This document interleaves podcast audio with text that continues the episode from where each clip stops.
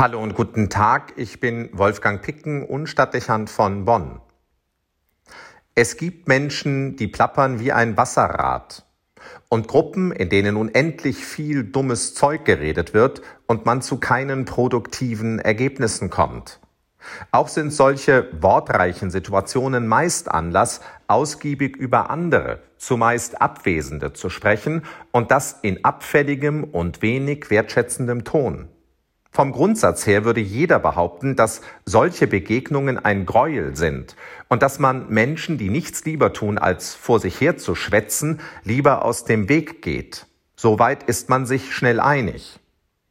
Erstaunlich nur, dass es dennoch zu so vielen Gelegenheiten kommt, die mit unnützem Gerede gefüllt sind und gähnende Langeweile verbreiten.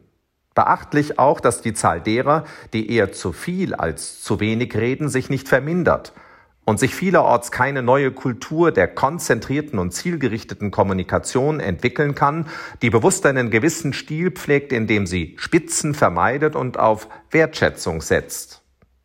Es kostet in jedem Fall unnötige Mühe und Energie, Zeit mit Worthülsen zu füllen oder sie hörend auszuhalten. Auch macht es das menschliche Miteinander nicht leichter, denn zu viele Worte bieten auch immer zu viele Möglichkeiten des Missverständnisses und der Verletzung. Bekanntermaßen lassen sich solche Situationen nicht allein durch die Feststellung bewegen, dass sie verändert werden müssten. Mit solchen Allgemeinplätzen kommt man in der Regel nicht weiter.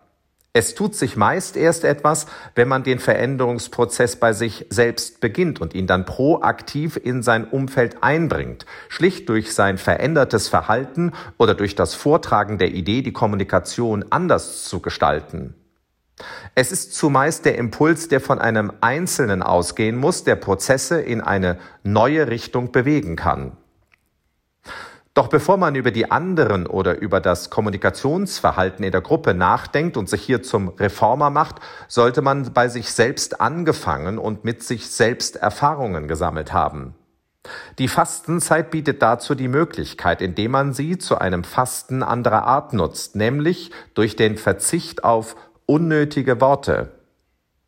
Angestrebt ist nicht, um das gleich zu sagen, der radikale Wortverzicht oder ein Schweigen bis Ostern, auch wenn das vielleicht eine nützliche Übung sein könnte.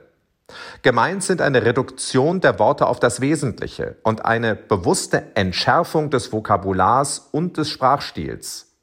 Das würde der Nächsten lieber Raum geben, weil auf Aussagen verzichtet würde, die wenig freundlich sind und weil die Suche nach Worten, die gesagt werden müssen, vielleicht auch den einen oder anderen freundlichen und anerkennenden Satz gegenüber Dritten hervorbringen würde.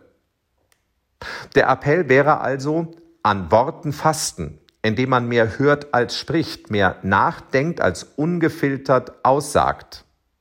Das wäre zuerst ein innerer Veränderungsprozess und würde in Folge die Umgebung prägen und positiv umgestalten können. Nicht zuletzt zum eigenen Nutzen, weil man weniger Gefahr läuft, sich selbst am Sperrfeuer unendlicher Rede zu beteiligen oder in die Schusslinie zu geraten. Vorteilhaft auch deshalb, weil Ergebnisse produktiver und schneller erreicht werden würden. Vielleicht ist das eine Zielsetzung, welche die folgenden Sätze aus der Tageslesung verfolgen. Sie ist dem alttestamentlichen Buch Jesaja entnommen. Wir lesen da, wenn ihr bereit seid zu hören, sollt ihr den Ertrag des Landes genießen.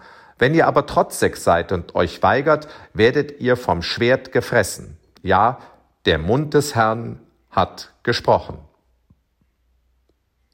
Wolfgang Picken für den Podcast Spitzen aus Kirche und Politik.